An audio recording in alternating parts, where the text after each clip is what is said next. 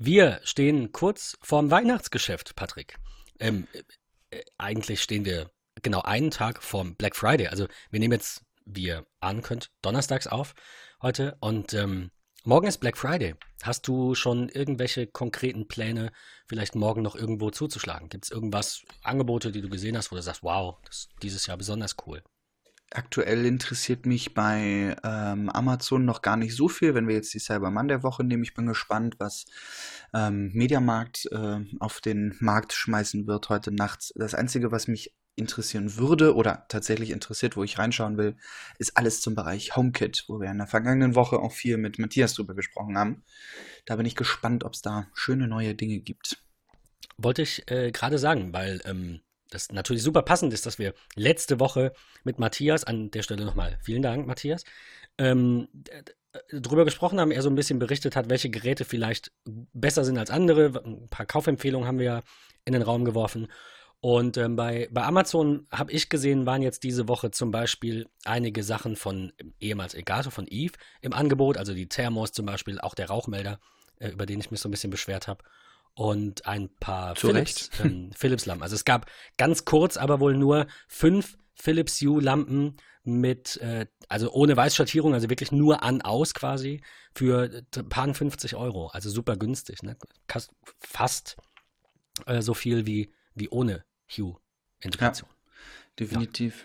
Ja. Aber was, was hast du uns heute Schönes mitgebracht, Ben? Ähm, ja, wo wir über das äh, Thema Weihnachtsgeschäft so ein bisschen sprechen und über Black Friday, ähm, liegt es natürlich nahe, dass wir mal eine, eine Folge bringen über ein anderes erwartetes Thema, ähm, nämlich Apple Pay. Und ähm, so ein bisschen über, über Fintechs. Ihr werdet es ja dann in der, ähm, in der Beschreibung der Folge schon gelesen haben ähm, welche Themen wir so in, insbesondere behandeln. Ich würde sagen, wir, wir, fangen einfach mal an mit Apple Pay. Wir müssen irgendwo einen Einstieg finden in diese ganze mo moderne Bezahlvarianten-Story. Und ähm, es bietet sich eigentlich an, da wir ja so ein bisschen Apple-lastig auch sind, einfach mal mit Apple Pay zu beginnen. Und ich würde dich jetzt einfach mal fragen, hast du denn schon Erfahrungen mit Apple Pay, mit zum Beispiel einem ausländischen Kreditkartenangebot oder sonst irgendwie sowas in der Richtung? Tatsächlich, ich habe mir, äh, als der große Hype des digitalen Bezahlens aufkam, zum ersten Mal in Anführungsstrichen, war ich natürlich schon sehr gespannt und wollte das unbedingt probiert haben. Und ähm, ja, ich habe mir dann einen äh, britischen ähm, eine britische Bank rausgesucht, die die Möglichkeit bietet. Ich war von Boon zu dem Zeitpunkt nicht so angetan, was ja auch immer wieder äh, Probleme gab, vereinzelt. Äh, deswegen habe ich mich äh, tatsächlich für Monzo äh, entschieden.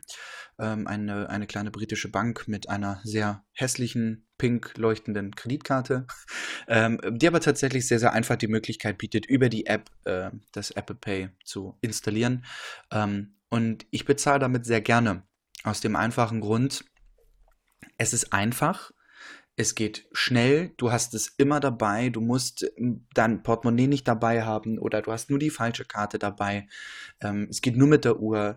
Ähm, man muss dazu sagen, es ist noch nicht ganz so ausgewählt breitet. Das liegt, glaube ich, mit an unserem Land, wo wir später vielleicht nochmal darauf zu sprechen kommen. Ähm, aber ja, ich habe damit Erfahrung gehabt. Ich bin damit sehr zufrieden. Es macht sehr viel Spaß. Ähm, ich finde es sehr sicher. Es ist auch für viele Leute sehr verwirrend, wenn man dann doch mal das falsche Wording verwendet und sagt, hey, ich möchte ganz gerne mit Apple Pay bezahlen. Dann äh, gucken die einen an. Deswegen ist es für mich immer, ich möchte ganz gerne mit Karte zahlen. Äh, und spätestens, wenn man dann die Uhr oder das iPhone auflegt, dann läuft es. Äh, ja, es ist tatsächlich von der Bedienung her, also ich habe die Erfahrung noch nicht gemacht, aber mich natürlich ein bisschen damit beschäftigt und einige Videos gesehen und Artikel gelesen. Es ist ja tatsächlich, also ich hatte tatsächlich in der Vergangenheit auch Probleme, ähm, mit meinen neuen kontaktlosen Karten zu bezahlen, ja. wenn ich nicht die entsprech das entsprechende Wording benutzt habe. Also wir haben ja so ein ähm, einigermaßen regional, nicht ganz, sie sind schon überregional vertreten, Globus, falls das jemand was sagt, die Handelskette Globus, die ähm, die, die haben dann halt immer gefragt. Also wenn, wenn ich sage mit Karte, dann halten die dir die Hand hin und ähm, das Terminal ist auch zu denen gerichtet. Ich finde das super unfreundlich. Das ist so ein bisschen, also ich verstehe, dass es viele, gerade vielleicht ältere Kunden gibt, die schon die Unterstützung brauchen, jemandem die Karte zu geben und der macht das. Aber ich finde, die meisten Kunden wissen, wie das geht. Die meisten Transaktionen finden eh mit PIN statt. Also warum sollte das Terminal nicht zum Kunden hinstehen? Und äh, die meisten Kunden, die ich so beim Bezahlen sehe, wissen auch, wie sie die Karte einführen. Nichtsdestotrotz, wenn ich der sage, kontaktlos, dann ähm, dreht sie das Terminal so, dass ich die einfach auflegen kann, also dass es mir ein bisschen leichter fällt. Wenn ich aber sage, mit Karte, will sie, kommt die Hand, dann will sie mir was wegnehmen. So. Ähm, ich habe ein bisschen die Befürchtung, dass das bei Apple Pay jetzt nochmal passieren könnte, werde aber, denke ich, einfach, äh, so wie du auch sagst, mit Karte oder kontaktlos oder irgendwie so einfach mal ausprobieren in den verschiedenen Läden. Ich glaube, das Problem, was du angesprochen hast mit der Kartenzahlung und dem Wegdrehen, das ist für viele Mitarbeiter im Einzelhandel ähm, tatsächlich einfach Service. Das Terminal ist dahin gedreht. Äh, Mitarbeiter fragt, hey, ja, habe ich die Möglichkeit, äh, darf ich die Karte kurz haben, führt sich für sie ein, ne, falls es irgendwelche Fehler gibt oder wie auch immer, so eine Art Fehlerbehebung, Support in Anführungsstrichen.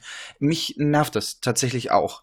Ähm, das Schöne ist bei uns, ich nehme mein Lieblingsbeispiel, das ist ähm, äh, Aldi wenn ich bei Aldi einkaufe, was bei uns gleich um die Ecke liegt, man kennt den Laden auswendig. Ich glaube, das äh, ist bei unseren Hörern und bei dir genau das Gleiche. Man hat so seine Supermärkte, wo man immer hingeht, weil man weiß äh, genau aus dem FF nachts um drei, wo das und das steht.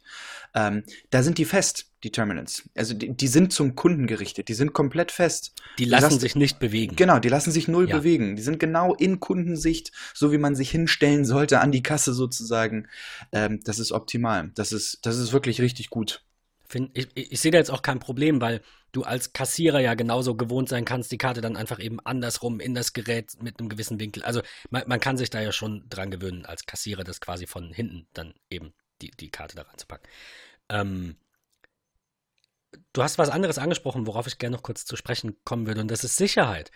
Viele haben ja Angst vor moderneren Bezahlmethoden, also gerade in, im Bargeldland Deutschland, da kommen wir auch gleich noch drauf auf das Thema ähm, sind Kreditkarten natürlich auch als ein bisschen unsicher angesehen. Äh, wobei dir jeder sagt, dass du äh, das, oder nicht jeder, aber viele sagen, dass Kreditkartenzahlungen sicherer sind, weil man da nochmal diesen, diesen ähm, dreistelligen Code hat, den man eben bei einer normalen Karte an sich nicht hat. Wenn man im Geschäft damit bezahlt, ist die Sicherheit wahrscheinlich die gleiche, weil man in beiden Fällen NFC nutzt, also kontaktlos zahlt oder eben mit PIN. Aber wenn ich deine Kreditkartendaten habe, deine Nummer von der Karte sehe, dann kann ich nichts machen, weil ich brauche den Code.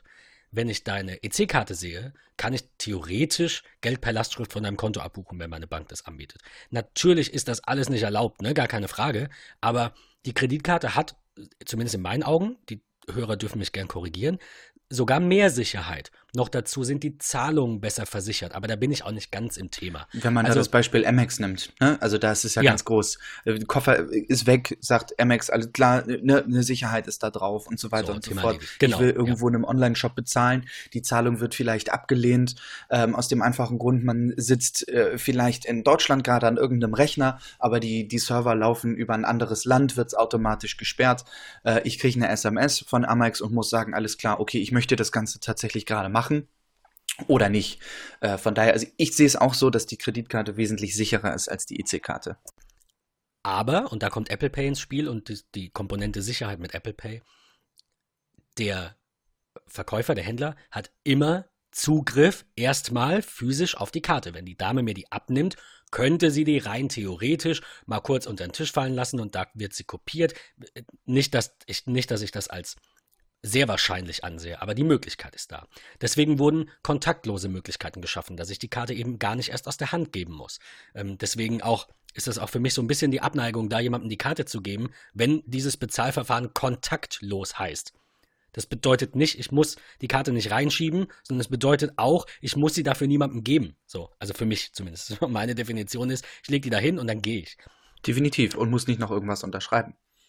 Und wenn es unter, unter 25 Euro ist, dann ähm, muss ich nicht mal eine PIN eingeben. Finde ich auch gut, kann man gerne gegen sein, aber ähm, wir, wir, wir steuern auf, ein, auf eine Finanzwelt zu, in der wir natürlich auch das immer per Push aufs Handy bekommen. Das heißt, sobald irgendwer irgendwo eine Karte fremd benutzt mit 25 Euro ohne PIN, lasse ich sie sofort sperren und zwar sofort und dann ist die Sache auch erledigt. Also ich bin da sehr entspannt und also sag mal, auf die Moderne eingestellt. Es mag natürlich Menschen geben, die wollen das nicht nutzen, aber ganz ehrlich, die zwingt auch niemand, eine Karte zu benutzen. Die dürfen gerne weiterhin im Barzahlungen tätigen, so viel sie möchten. Und äh, ja, und, und, und niemand zwingt sie eben dazu, eine Karte zu benutzen. Was viele in Sachen Sicherheit, um da noch kurz mit anzuknüpfen, ja auch behaupten, ist, dass, äh, ja, okay, jetzt haben wir irgendwie das kontaktlose Bezahlen. Was mache ich denn, äh, wenn ich jetzt auf dem Weihnachtsmarkt bin und da läuft irgendeine Bande mit dem Lesegerät durch die Gegend und versucht immer 25 Euro oder keine Ahnung, 24, 36, 21, 10, 1943 äh, bei, bei den Leuten auf dem Weihnachtsmarkt irgendwie abzuscannen, weil ich dran vorbeilaufe. Das ist ja auch immer so ein Sicherheitsfaktor, die viele irgendwie sagen. Ich kann nur sagen, bei meiner Bank Bank ist es so, dass NFC, und das finde ich so ein bisschen komisch, das muss an den Geräten liegen. Die Bank konnte mir da bisher auch bei drei, vier, fünffacher Nachfrage nichts hundertprozentiges sagen. Aber ähm, ich kann nur an einem fest verbauten Terminal mit äh, kontaktlos bezahlen. Sprich, wenn ich irgendwo an einem Kassensystem bin, ob Aldi, Lidl, Penny, was auch immer, funktioniert es. Bin ich beispielsweise bei Starbucks oder so, funktioniert es nicht. Bin ich in einem Taxi und der arbeitet mit SumUp oder was auch immer es dort für, für Zahlmöglichkeiten gibt, funktioniert es ebenfalls nicht. Und das ist so ein bisschen schade. Finde ich auch. Ich habe selbst so ein SumUp-Terminal. An dieser Stelle kleine, kleine Empfehlung für SumUp. Ähm, jetzt müssen wir halt die, die Folge mit Werbung kennzeichnen. Also nein, ernsthaft, ich kriege dafür nichts, aber ich möchte die sehr gerne empfehlen und werde dann Empfehlungslink reinpacken, mit dem ihr, glaube ich, was spart oder was bekommt und ich auch. SumUp ist super, weil SumUp keine monatlichen Kosten hat und ihr habt ein EC-Terminal und könnt damit einfach Zahlungen empfangen. Natürlich betrifft das jetzt nicht Privatpersonen, sondern eben gewerbliche Kunden, ganz klar. Aber falls jemand zuhört, der eben ein Kleingewerbe hat und ihr verkauft, keine Ahnung, Seifen über einen Online-Shop oder steht auf dem Weihnachtsmarkt und verkauft Pfannen und habt noch nicht die Möglichkeit, irgendwie ähm, Kartenzahlungen zuzulassen, das nimmt logischerweise immer zu. Und ähm, ich bin so ein, so ein Kunde, ich bin auch ein bisschen ähm, wenn ich irgendwo nicht mit Karte zahlen kann, dann merke ich mir das. Und dann gehe ich da seltener hin, bis gar Definitiv. nicht. Ja, ja also nicht, dass ich sage, ich boykottiere das generell. Ich, ich hatte einen Lieblingsburgerladen, in den ich trotzdem gegangen bin, weil ich, weil es einfach, weil der, der Schmerz, nicht mit Karte zahlen zu können und jedes Mal wieder zum, zum Geldautomaten laufen zu müssen, einfach nicht überwiegt hat, sondern einfach der geile Burger. Aber das kommt selten vor. Und ich verstehe heutzutage einfach nicht, wie man sowas nicht nutzen kann. Ein EC-Terminal, nur mal ganz grob, so ein ganz kurzer Ausflug, ähm, kostet, ich sag mal so rund im Monat irgendwie 20 bis 30 Euro bei eurer ganz normalen Bank, bei der ihr euer Geschäftskonto habt. Ähm, und eine Transaktion kostet euch dann einen ganz, ganz geringen Betrag.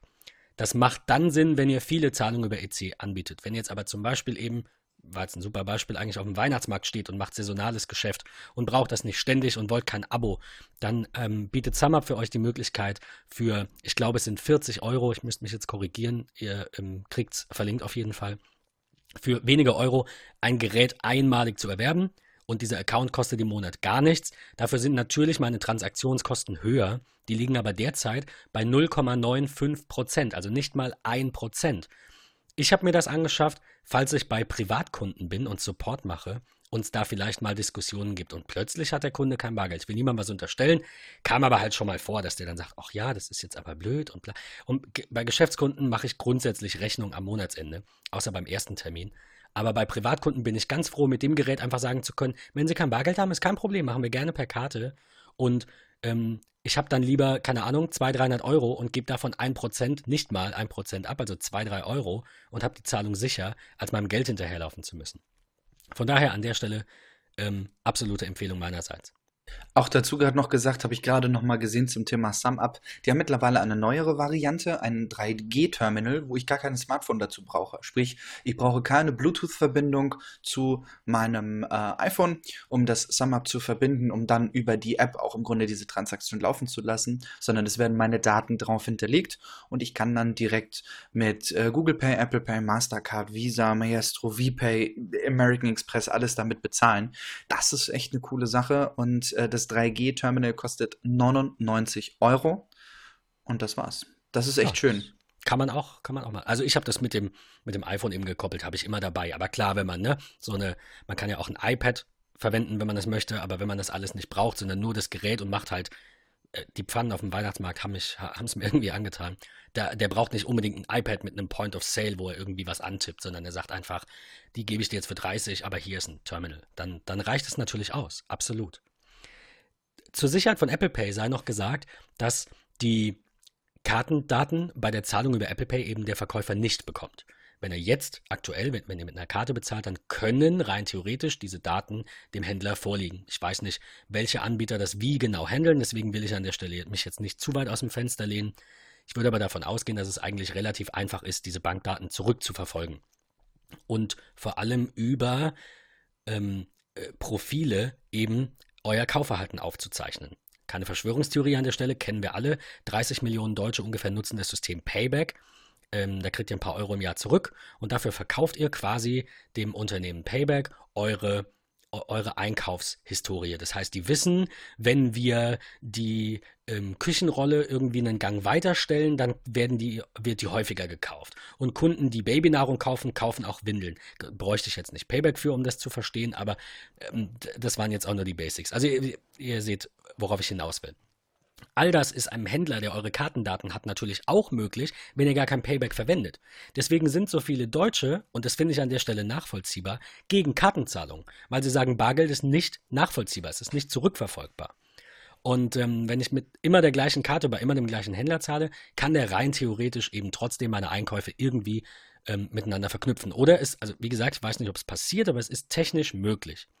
Was Apple Pay macht, ist, dass die Kartennummern niemals irgendwo gespeichert werden, sondern immer einzigartige Tokens quasi erstellt werden, die die Zahlung autorisieren. Also das Ganze passiert einmal bei Apple auf dem Server und Apple sagt dem Gerät dann, die Zahlung ist erfolgt, das Thema ist durch. Finde ich super praktisch. Halt also es ist quasi immer einen anderen. Du bist immer jemand anders. Du bist immer anonymisiert bzw. pseudonymisiert. Das ist schön. Und das, das, das denke ich, macht Sinn. Das ist ähm, eine gute Sache. Das ist auch, glaube ich, einer der Gründe, warum so viele in die Richtung eigentlich gehen. Warum sie sagen, hey, I want it. Apple Pay kann aber noch ein bisschen mehr, nämlich man kann auch in Apps damit bezahlen. Also ihr könnt in, in eurer Lieblings-Pizza-App oder was auch immer, könnt ihr, wenn ihr das unterstützen, eben auch mit Apple Pay bezahlen. Das Ganze geht auch im Web, also zumindest auf dem Mac in Safari mit Touch ID kann man das dann auch autorisieren. Ähm, ja, ich, ich bin sehr gespannt. Es ist schade, dass es bei uns jetzt noch nicht raus ist. Wir hätten euch gerne in dieser Folge ein bisschen mehr erzählt. Was wir an der Stelle machen, ist, wir verlinken euch natürlich die Apple Pay Webseite, die deutsche Apple Pay Webseite. Die mittlerweile endlich angepasst ist auf die deutsche Seite genau. mit vielen Partnern. Und zwar, wie Ben es gerade schon so schön angesprochen hat, nicht nur die Partner, die tatsächlich sagen, ähm, pass auf, ich unterstütze das bei mir in einem Laden, denn das ist das Schöne an Apple Pay. Die ganzen äh, Firmen brauchen nichts ändern. Es geht jedes normale Terminal, was NFC kann. Sprich, was das ganz normale, ich sage mal so schön, äh, um 90 Grad gekippte Wi-Fi-Symbol hat. Äh, genau diese Terminals können einfach Apple Pay verwenden. Das heißt, die Firmen brauchen nichts Neues. Mittlerweile haben ja fast alle kontaktlose Terminals. Es ist schon weit verbreitet, Definitiv, kann man schon sagen. ja. ja. Von daher, das ist dort nochmal aufgeführt, aber es sind auch Seiten aufgeführt, die das ganze Apple Pay online unterstützen. Schaut gerne rein, wir verlinken euch das. Apple Pay. Wir, wir, wir würden euch wirklich gerne sagen, dass es schon da ist, aber es ist es leider noch nicht. Wir warten, was da kommt. Was wir euch sagen können, ist, ähm, wir können ein paar Partnerunternehmen euch mal nennen. Ähm, ich habe eine kleine, eine kleine Liste gemacht, weil ich, äh, da kommen wir gleich zu, im, im nächsten Kapitel quasi, ähm, weil ich unbedingt Apple Pay nutzen möchte und ähm, meine Bank das nicht anbietet. Die ING, die, also die Diba Dibadu, die jetzt nur noch ING heißt, bietet es zwar der Mutterkonzern in Holland, in, in, den, in den Niederlanden, Entschuldigung, bietet es an, aber die deutsche Tochter sagt, machen sie nicht. Und äh, Patrick, du hattest von denen eine Rückmeldung bekommen oder irre ich mich? Von was? Von der, von der DIBA? Von der DIBA oder irre ich mich? Jetzt ich habe tatsächlich in einem Forum äh, gelesen zur DIBA, wo noch einmal angefragt wurde, äh, hey, pass mal auf, wie sieht's aus? Kommt da jetzt endlich Apple Pay oder nicht? Und äh, wie sieht's aus? Die Antwort der INDIBA war natürlich eine Standardantwort mit, hey, wir bekommen aktuell sehr, sehr viele Anfragen dazu. Ähm, wir, unsere Bank ist darauf ausgelegt, auf die Bedürfnisse unserer Kunden auch zu arbeiten.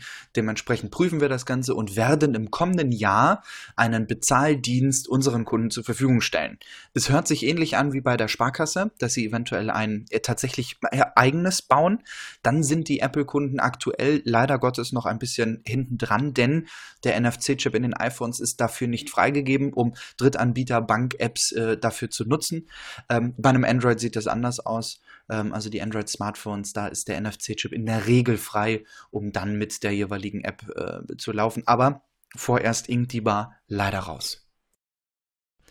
Das war für mich der Grund, mich eben umzuschauen und ich habe mir die Liste auf der Apple-Webseite angeschaut. Da sind neben den Kartenanbietern, da komme ich gleich zu, zu einer kurzen Erklärung noch, äh, American Express, Maestro, Mastercard und Visa sind einige Banken genannt, beziehungsweise Zahlungsdienstleister. Okay. Ähm, wenn wir mal ähm, so ein bisschen, ich sag mal, sortieren, dann müssten wir eigentlich primär die, die in Anführungszeichen normalen, die Standardbanken nennen, die, die, die alteingesessenen deutschen Banken und da ist allen voran, der Name sagt schon, die Deutsche Bank zu nennen. Die sind tatsächlich auch ein Partner bei Apple Pay.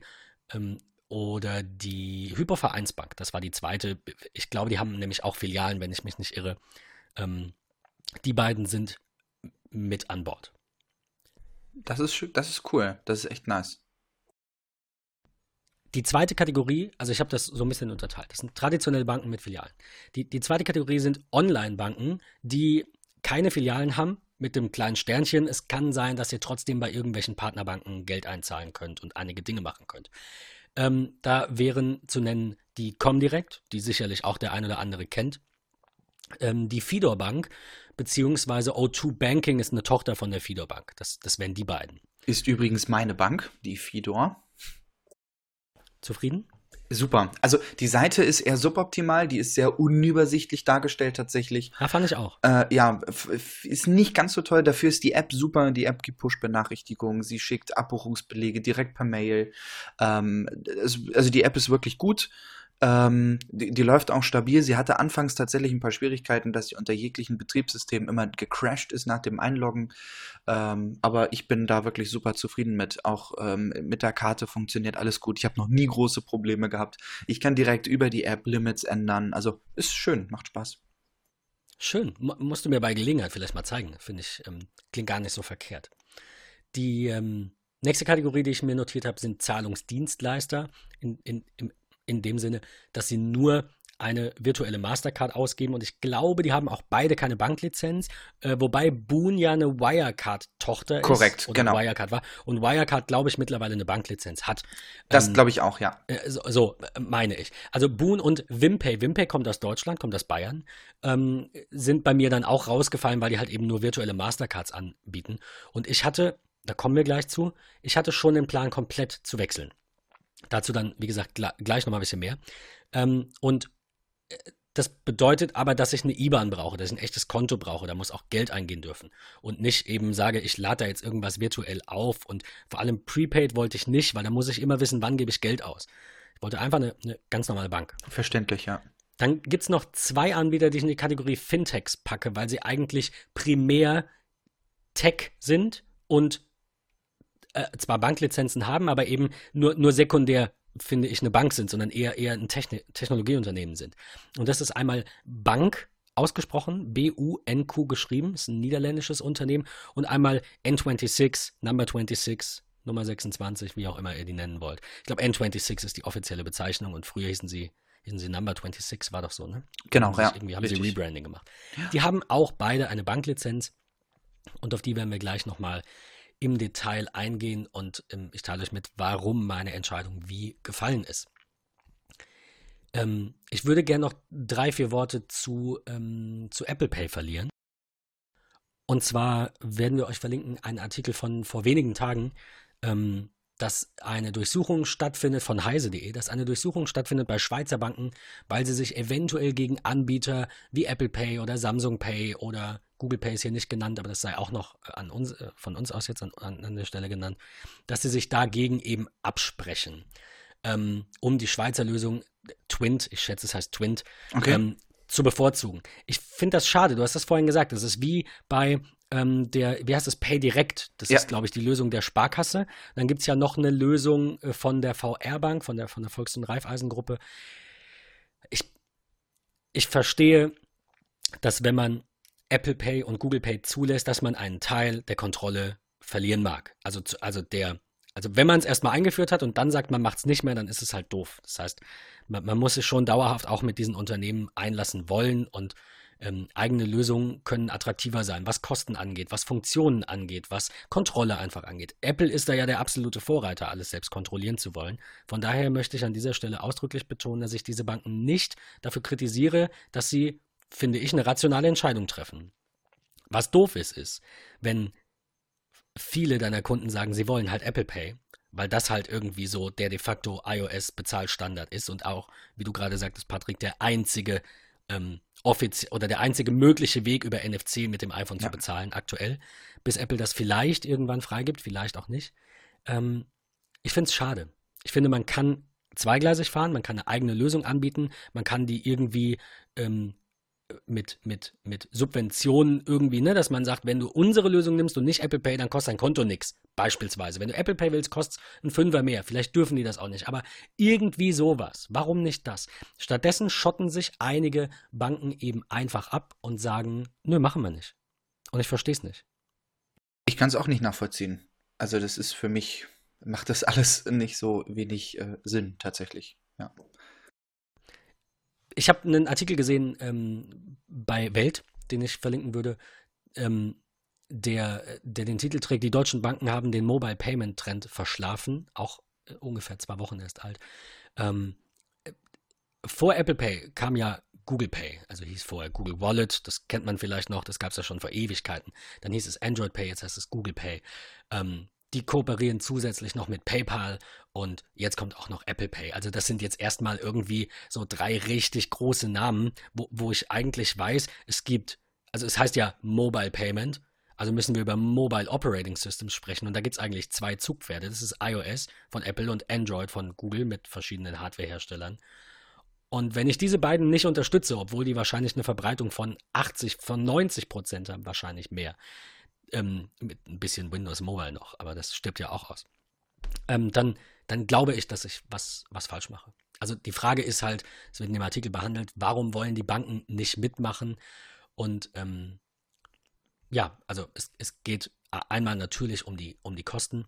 Ähm, zweitens geht's ähm, Google zum Beispiel sagt, ähm, ich zitiere, liebe Banken, bitte gebt eure Karten für unser System frei, damit ihr dabei seid. Ihr zahlt dafür nichts, wir wollen nur ein paar Daten. Okay. Apple wiederum sagt, liebe Banken, wir helfen euch, dass mehr Leute mit der Kreditkarte zahlen. Deshalb möchten wir von jeder dieser Zahlungen, für die ihr Geld vom Händler bekommt, 0,15% abhaben. Das könnt ihr jetzt sehr wenig finden, aber in Anbetracht der Gebühren, die aktuell bei diesen normalen Bezahlterminals, nicht bei SumUp, sondern eben bei den stationären erhoben werden, ist 0,15% schon nicht wenig. Ähm, die Frage ist, ob man, ob es trotzdem die richtige Entscheidung ist und ob nicht Kunden davonlaufen. Ähm, ja, das wird sich zeigen. Das können wir natürlich nicht, ähm, können wir nicht vorhersehen. Aber ich bin absolut für ich meine, es ist ein zweischneidiges Schwert. Ich bin grundsätzlich für funktionierende Systeme, die jeder relativ einfach bedienen kann und die vielen Menschen zugänglich sind Und die sicher sind. Und die sicher sind. Aber mal davon ausgehen, dass natürlich eine, eine Sparkassengruppe ein eigenes System hat, das wird dann auch vielen Menschen zugänglich sein, es wird wahrscheinlich auch sicher sein, kann ich das, wie gesagt, auf der einen Seite gar nicht so sehr kritisieren. Aber ähm, wenn das dann wiederum zu einer ähm, Diversifikation führt im Sinn oder zu einer Fragmentierung führt, äh, wie, wie das bei Android-Geräten zum Beispiel ist, dass ich dann mit der einen Karte aber nur an den Terminals und, und so weiter und da kostet es und da kostet es vielleicht nicht. Weiß ich nicht, ob das so sein wird oder ob das, ob das geplant ist, aber das finde ich doof. Es muss einfach sein, transparent doof, sein, es sollte möglichst jeder benutzen können und es sollte idealerweise nichts kosten, also mich als Kunden, sondern äh, die Bank. Von daher finde ich Apples Ansatz da an sich gar nicht so verkehrt. Ja, auch das, äh, nee, ich bin nicht voll auf deiner Seite, hast du vollkommen recht.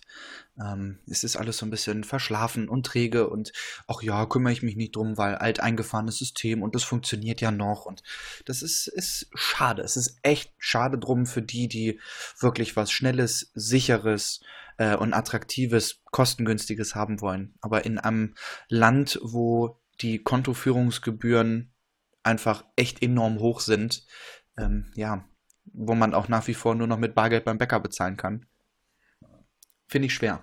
Wir, wir, sind halt auch einfach ein Bargeldland. Also das, das Leider. So, ich, ich, merke um mich herum, dass die Akzeptanz sehr gering ist. Wenn wir währenddessen nach Schweden schauen, dann gibt es in Schweden, ich habe dann eine Doku drüber gesehen, im Nahverkehr keine Möglichkeit, bar zu bezahlen.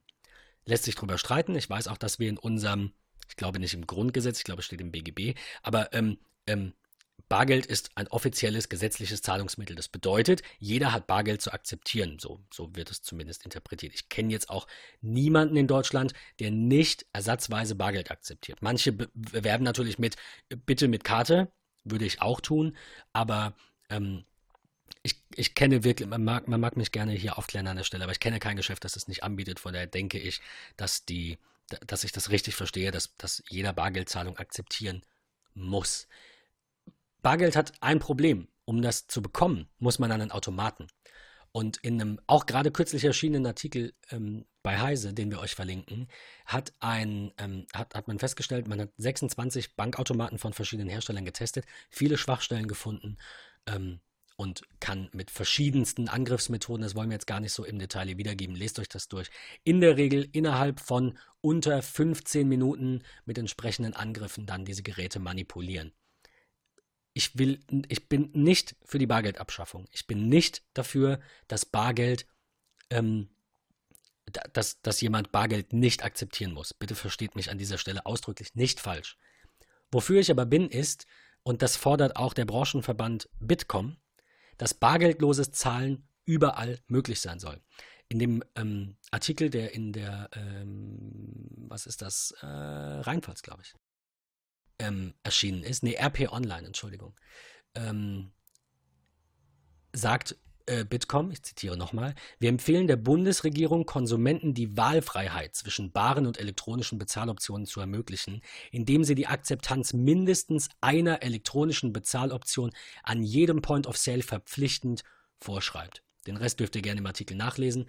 Ähm, aber das sei an dieser Stelle eben erwähnt, dass selbst der Branchenverband Bitkom darauf drängt oder die, der Bundesregierung anrät, diese Gesetzgebung in die Richtung zu ändern, dass eben jeder, der Zahlungen akzeptiert, auch, und das würde ich mir so sehr wünschen, auch Kartenzahlungen akzeptieren muss. Denn es ist. Ja, und das günstig, ist ja sinnvoll. Es ist jedermann möglich. Genau, ja, und, und du, du stößt wenn du es nicht akzeptierst, Menschen vor den Kopf. Und viele verstehen das nicht und dann wundern sie sich, wenn sie pleite gehen. Und das tut mir dann auch einfach nicht leid.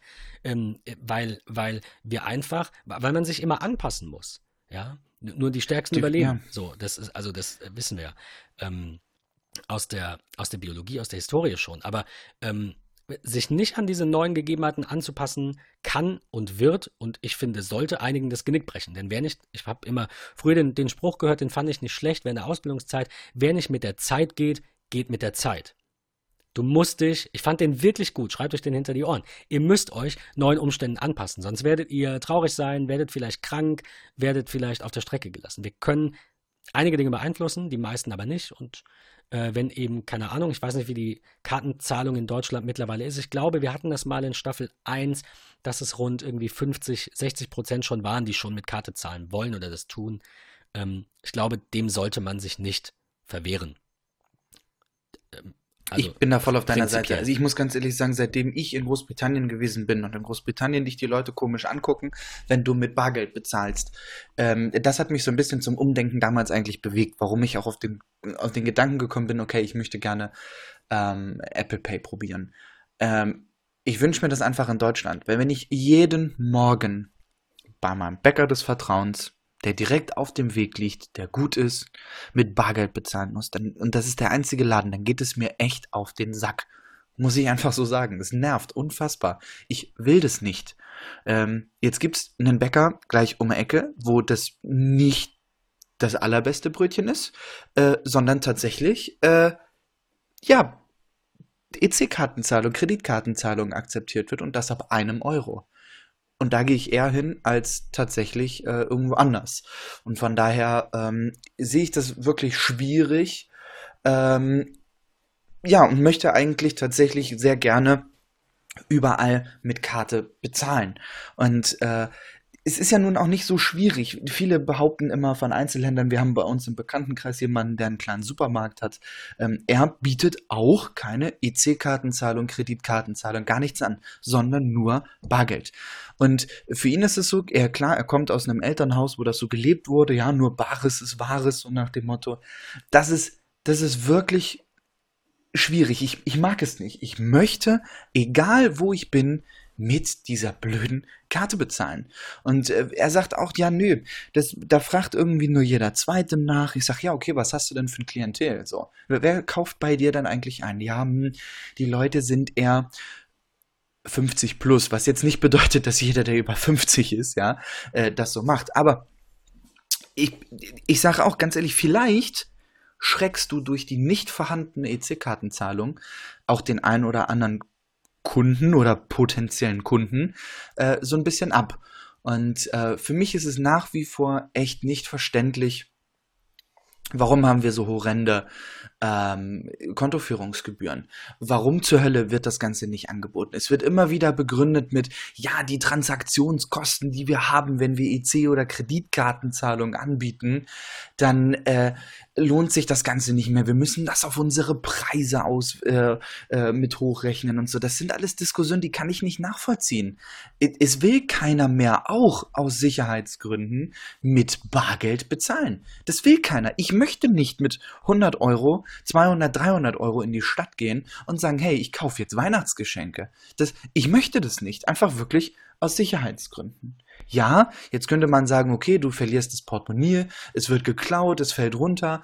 Jetzt hast du da fünf Karten drin, weil die Firmenkreditkarte, die private Kreditkarte, äh, die Kreditkarte oder die EC-Karte, die NFC kann vom Gemeinschaftskonto und so weiter und so fort. Jetzt könnte man mit dieser Karte oder mit den fünf Karten überall unter 25 Euro komplett kontaktlos mit bezahlen. Ja, okay, sind dann vielleicht. Aber, aber die kannst du halt sofort Euro. sperren, das verlorene Bargeld nicht. Du Korrekt. diese Karten über eine Genauso sieht's ähm, aus. bundeseinheitliche Hotline, ich habe sie gerade nicht, ich glaube 116 116 oder so.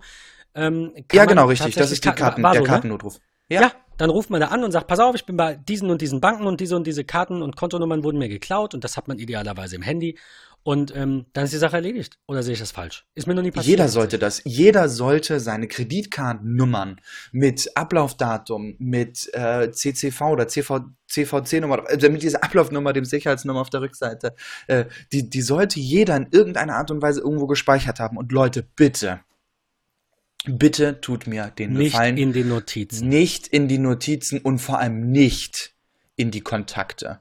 Auch das sehe ich immer und immer wieder. Echt? Auf dem iPhone in die Kontakte, auf den eigenen Kontakt und unten in den Notizen steht drin Kreditkarte, Amex, die und die Nummer. Leute, don't do it.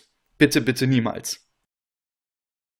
An dieser Stelle nochmal die Empfehlung. Es gibt so ein paar äh, Unternehmen und Dienste, die wir sehr, sehr gerne empfehlen.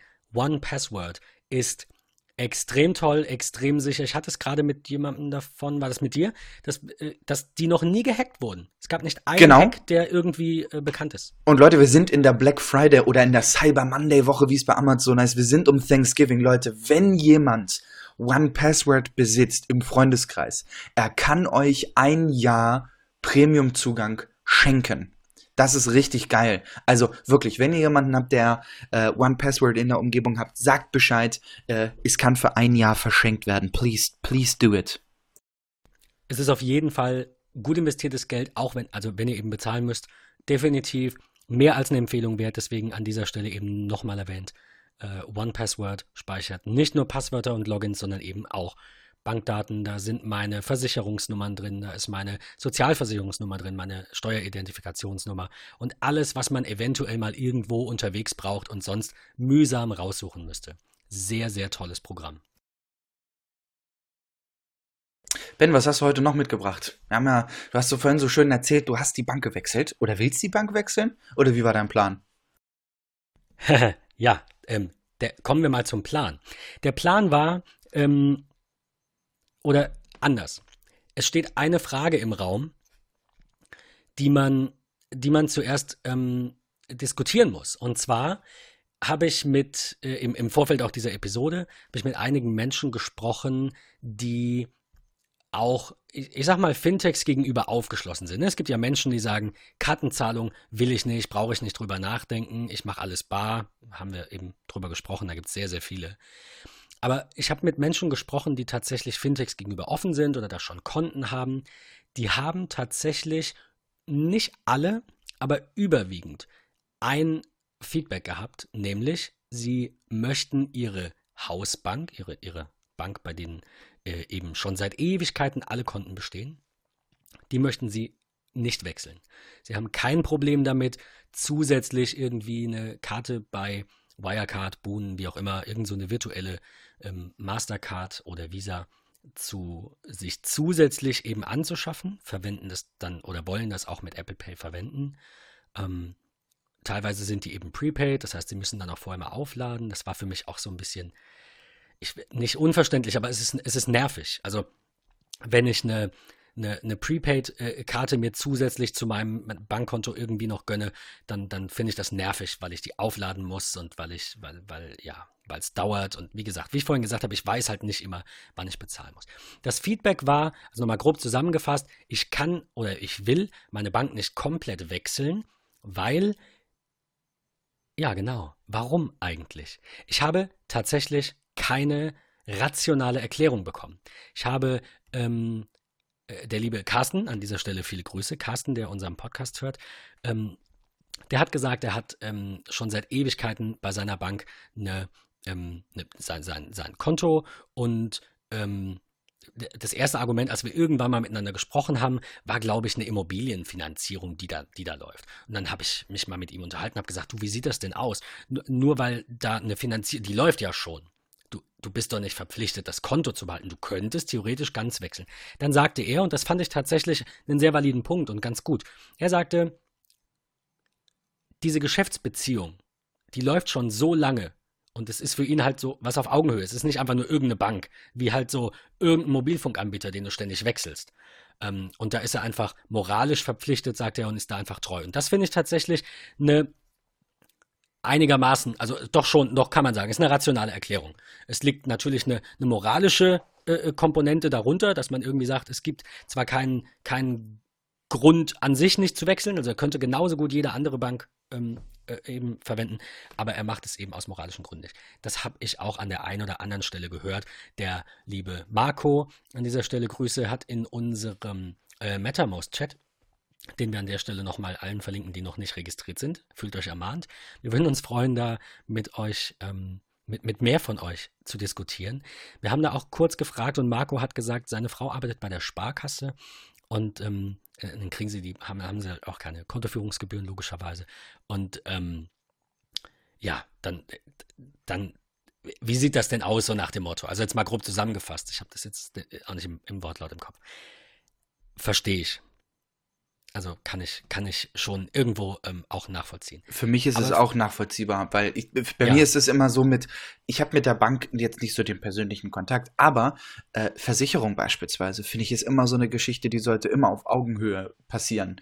Ich bin äh, aktuell noch nicht so, ich habe mich da auch noch nicht so hundertprozentig mit befasst, aber ich bin nicht so der Fan davon, alles immer so in diese hundertprozentig digitale Welt einfließen zu lassen. Ja, ich lebe sehr digital, ich mache da auch sehr viel, aber für mich ist es nach wie vor immer noch so ein bisschen, was Versicherung angeht beispielsweise. Ich brauche jemanden, mit dem ich da persönlich drüber sprechen kann, wo ich hinfahre, wo ich dem das Ganze äh, schildere und nicht 25 Mails schreiben muss und äh, 18 Mal telefonieren muss und so. Von daher kann ich, kann ich den Punkt von Carsten da absolut verstehen. Versicherung ist tatsächlich auch ein, ein, Thema für Fintechs. Wir haben uns aber, Patrick und ich, vorhin drüber unterhalten und uns dazu entschieden, dass in einer weiteren Folge, falls Interesse besteht, lasst uns das bitte wissen oder falls keins besteht, lasst uns das bitte auch wissen, ähm, über Fintechs im Versicherungssektor zu unterhalten und wie sich da die Branche umwälzt. Wir wollen jetzt heute eher beim Bankenthema bleiben. Aber an der Stelle sei erwähnt, ich kenne viele Konstellationen. Nun ist es ja so, dass ähm, meine Freundin bei einer Versicherung arbeitet und daher kenne ich auch so ein paar mehr Hintergründe und beschäftige mich viel mit dem Thema einfach aus Interesse. Äh, nicht, weil ich muss, sondern weil ich will. Und es, ich kenne viele Menschen, die das so machen wie du, die halt da jemanden vor Ort haben. Und bei den meisten dieser Menschen bestehen grobe Fehler in der Versicherungsabdeckung. Ja. Ähm, sei, sei, nur mal am Rande erwähnt. Ich will gar keine einzelnen Gesellschaften nennen, weil das, das steht mir nicht zu und da weiß ich auch nicht genug drüber. Aber es ist tatsächlich so, dass du ja, Patrick, sehr wahrscheinlich dann eben nicht bei einem Makler bist, sondern bei einem sogenannten Ausschließlichkeitsvermittler, der eben einer Gesellschaft angehört. Und der wird dir dann natürlich bevorzugt oder ausschließlich sogar die Produkte dieser Gesellschaft anbieten. Nun ja, weiß ich halt, genau. halt, wie gesagt, so aus in Anführungszeichen Insiderkreisen ähm, von meiner Freundin, dass die dass, dass, dass quasi kein Unternehmen nur gute Tarife hat. Also auch das Unternehmen, in dem sie arbeitet, ähm, hat gute Tarife, also, also hat, hat gute, gute Sparten, in, in denen natürlich jeder Tarif dann auch gut ist oder eben ähm, sehr gut ist, je nachdem, für welchen Schutz man sich entscheidet, aber hat eben auch Sparten, die, die äh, nicht, nicht so perfekt sind. Und das ist bei jedem Unternehmen so. Deswegen ist ein Mix aus verschiedenen Versicherern für verschiedene Zwecke in der Regel besser. Das sei nur mal am Rande erwähnt. Deswegen bin ich grundsätzlich aus ganz rationalen Gründen dieser, dieser Aussage, ich muss da bleiben, weil da habe ich einen Partner des Vertrauens oder so, das, darauf geht es ja hinaus, bin ich eher abgeneigt, weil es sehr, sehr oft tatsächlich vorkommt, dass ähm, diese Menschen, ungeachtet ihrer eigenen Überzeugung, möchte ich auch erwähnen, ähm, eben die eigenen Produkte verkaufen.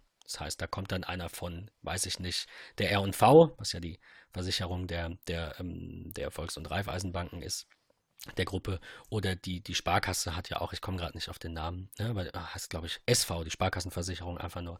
Äh, die haben da ja auch jeweils, ne, ihr habt ein Konto bei der Sparkasse, dann sagen die, hey, wollen wir nicht auch mal eure, euer Wohngebäude absichern, euer Haus absichern. Dann kommt ein Vertreter von der Sparkassenversicherung oder von der RNV oder von wem auch immer oder von der Allianz oder wie sie alle heißen und sagt dann, ja, wir machen mal eben alles. Und ähm, ich kenne aus einigen Fällen schon die, die, die Umstände, dass die auch mal sagen, ja, mach das lieber woanders. Aber es ist die Minderheit. Das an der Stelle.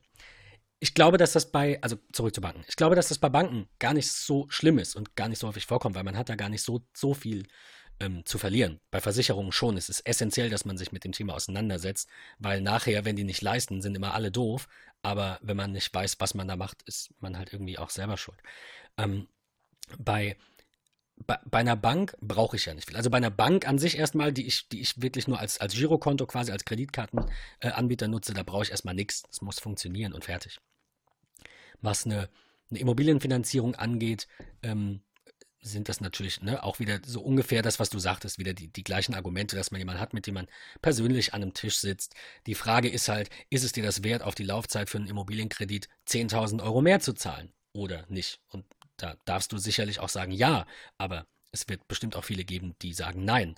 Und ich denke, dass alles seine Daseinsberechtigung hat. Wahrscheinlich. Ähm, in, in beiden Branchenzweigen. Und genauso, und damit schließe ich jetzt äh, quasi oder mache mach ich quasi den, den Bogen zu meiner Bankwechselgeschichte. Die traditionellen Banken haben genauso ihre Daseinsberechtigung, genauso wie auch eine, eine ING-Gruppe ihre Daseinsberechtigung hat. Und ich war da all die Jahre sehr zufrieden habe aber das Konto halt auch wirklich nur als Konto benutzt. Also es tut mir nicht weh zu wechseln. Aber ich sehe auch keinen, also ich, ich sehe keinen kein Grund, außer Apple Pay und ein paar coolen Sachen, die ich gleich noch erwähne, zu wechseln. Aber es tut eben nicht weh. Von daher habe ich mir, wie bereits gesagt, die Partner auf der Apple Pay Webseite angeschaut und die in Kategorien gepackt. Und ich wäre natürlich gerne zu einer traditionellen Bank gegangen. Ich kann es aber auch, wie manche, nicht rational erklären. Ich kann nicht sagen, ich wäre aus, aus irgendeinem rationalen Grund gerne bei einer deutschen Bank, bei einer Comdirect oder bei der Deutschen Bank selbst oder bei der Hypovereinsbank. Kann, weiß ich nicht. Gibt keinen Grund. Ist nur so ein Gefühl. Kennt ihr sicher, wenn ihr das jetzt hört ähm, und drüber nachdenkt, ähm, wieso würdet ihr nicht, also würdet ihr eure, eure Hausbank, eure Hauptbank wechseln zu einem ausländischen Institut zum Beispiel und die, das Bauchgefühl sagt nein, hinterfragt einfach mal warum und lasst es uns wissen. Das fände ich, fänd ich ganz, ganz spannend. Äh, an der Stelle ganz kurz, Patrick, du sagtest als, als Grund, dass du gerne jemanden halt vor Ort hast, mit dem du reden kannst. Aber wenn wir jetzt wirklich nur ohne Finanzierung, ohne Kredite, ohne alles. Nur das, die reine Zahlungsabwicklung, also ein Girokonto und Kreditkarten, ist dir das da immer noch wichtig? Oder ist das rein, was die Zahlung angeht, wofür brauchst du da jemanden? Ich brauche da tatsächlich keinen. Also ich bin, bin da wirklich so offen und sage, ich brauche da keinen persönlichen Ansprechpartner. Wichtig ist nur, dass im Falle eines Falles, und das ist, das ist, also bei mir ist die Sicherheit an erster Stelle. Ähm, und da tatsächlich für den Fall der Fälle, dass irgendetwas sein soll, will ich nicht einen Support haben, den ich telefonisch nur von ich 8 bis 13 Uhr erreiche äh, oder nur per E-Mail oder was auch immer. Ich will, dass wenn ich irgendwo anrufe, relativ zügig jemanden habe oder über eine App ähm, sehr, sehr schnell was regeln kann oder über eine Homepage was regeln kann oder meinetwegen auch über einen Chat in der App äh, etwas regeln kann. Das ist mir extrem wichtig. Alles andere, äh, wo ich auch sehr viel Wert drauf lege, sind relativ wenig Kontoführungsgebühren. Denn bei mir ist es so, bei meiner Dorfbank, bei der Bank um die Ecke, die ich habe, seitdem ich jugendlich bin, durch ein Jugendgirokonto, was auch immer, da kennt man auch die Leute. Ja, das ist irgendwie nett, aber brauche ich nicht unbedingt. Ähm, zahle ich fast 18 Euro Kontoführung. Das ist eine ganze Ecke. Das ist halt echt brutal. Und von daher ist der Wunsch, schon da. Im Monat. Im Monat, ja. Ist der Wunsch schon wirklich da zu sagen, ich wechsle, tschüss. Jetzt, jetzt ohne, dass du unbedingt die Bank nennen musst, aber was ist das für ein Produkt, für das man 18 Euro zahlt als Privatkunde? Was hat, ja. wie viele Karten hast du und was machst du damit? Es ist eine Volksbank mit EC und äh, Kreditkarte. Ready, männlich. Ernsthaft? Ja. Das ist ungefähr das, was ich für mein Geschäftskonto zahle. Also als Basispreis plus Buchung, das ist halt im Geschäftsbereich so. Aber wow, das ist, das yep. ist viel. Ja. Äh, okay. Also, mein, mein Hauptpunkt, die Bank zu wechseln oder mein, der, mein, sagen wir, der ausschlaggebende Faktor war die Liste der Banken auf der Apple Pay Webseite und die dauerhafte Ignoranz der DIBA in E-Mails, in, in Tweets, in ähm, Pressemitteilungen. Ich habe das alles verfolgt. Ich, wär, ich, ich bin, wie gesagt, super zufrieden da. Ähm, aber ich dachte, ich muss über den Tellerrand schauen, weil ich will Apple Pay. So, dann habe ich über den Tellerrand geschaut und dann habe ich eine Bank gefunden, die ich vorhin genannt habe, die heißt Bank, B-U-N-Q geschrieben, werden wir euch verlinken, mit Sitz in den Niederlanden, bei der ich mich sehr darüber gewundert habe, wie weit die schon sind. Ähm, also erstens haben die eine Banklizenz. Die haben eine Banklizenz von der niederländischen Nationalbank, der Nederlandse Bank. So, wo ist das Problem? Ob das jetzt eine deutsche Bank ist oder eine holländische Bank? Ähm, habe ich mich gefragt und habe ähm, einfach mal diesen, diesen, diese ähm, Kontoeröffnung durchgespielt, quasi. Also ich meine, es hat ja keine Nachteile. Also warum nicht mal ausprobieren? Und ich habe, ähm, ich habe die App installiert. Ich musste ein, eine, ähm, ein Dokument hochladen. Also es kann ein Führerschein sein, es kann ein Personalausweis sein. Äh, von beiden Seiten abfotografieren, dann macht man noch eine kurze Verifizierung. Also es ist quasi wie Videoident, nur asynchron. Da ist kein Mitarbeiter am anderen Ende, sondern ihr zeichnet das auf und denen werden die beiden Bilder mit einem kurzen Video geschickt, in dem ihr irgendwie zwei, drei Ziffern sagt und den Kopf nach links dreht und dann sehen die, ja, okay, das ist der oder die wirklich von dem Ausweis und dann eröffnen die das Konto. Ähm, das ging super einfach. Also da war ich tatsächlich schon positiv überrascht. Du hast, Patrick, du hast äh, gesagt, du hast auch ein Konto bei, bei Bank. Korrekt, ähm, ja. War das, du hast das schon länger, so gesagt, schon sehr lange? Äh, ja, ich glaube, das ist jetzt bestimmt schon knapp ein halbes Jahr alt. War, die Prozedur bei dir genauso oder ja. haben die die vereinfacht? Nein, ist genauso gewesen, tatsächlich. Also App runterladen, Rufnummer oder E-Mail-Adresse ja. eingeben, irgendwie nicht, so Konto erstellen mit einem Login-Code, mit einem sechsstelligen und dann ähm, Dokument hochladen und das war's. Und, und ja, und genau, quasi, das, war's das war's tatsächlich schon. Ja, also wirklich super, super easy. Ja. Im Vergleich zur traditionellen Bank, wo, also traditionelle klassische Bank, wo man in eine Filiale muss und dort unterzeichnet und dann wird alles kopiert und dann, gut, da kriegt man einen Kaffee und einen Keks, aber Zeit, Zeit ist Geld, Zeitersparnis. Das ist so ein Faktor. Der zweite Faktor ist Sicherheit, zu dem wir gleich noch kommen. Und der dritte Faktor sind Funktionen und, und so fancy neues Zeug, das sicherlich nicht jedem wichtig ist. Ähm, ich denke auch, ich, ich muss hier unbedingt an der Stelle gleich die Sicherheitsfunktionen von Bank hervorheben, weil die wirklich sehr interessant sind. Ähm, also, die Kontoeröffnung an sich, überhaupt gar kein Problem. Geht innerhalb von, ich sag mal, fünf Minuten, lass es vielleicht zehn Minuten sein. Ähm, dann bist du durch, dann wartest du einen Moment und dann wird von denen eben, also das kann dann ein bisschen dauern, es hat bei mir, glaube ich, 20 Minuten gedauert und dann war das Ganze aktiv und ich habe ein Konto. Ähm, es sei gleich an der Stelle gesagt, ihr dürft dann auch an, an der Stelle im Podcast jetzt gerne abschalten, wenn ihr sagt, ne, Kontoführungsgebühren gehen gar nicht die finanzieren sich nicht über Spekulationen, wie man es von einigen anderen Banken schon gehört hat und immer wieder mitkriegt. Die finanzieren sich nicht dadurch, dass sie Kredite geben und Firmen unterstützen aus Branchen, die ihr vielleicht nicht unterstützen wollt, wie zum Beispiel die Rüstungsindustrie.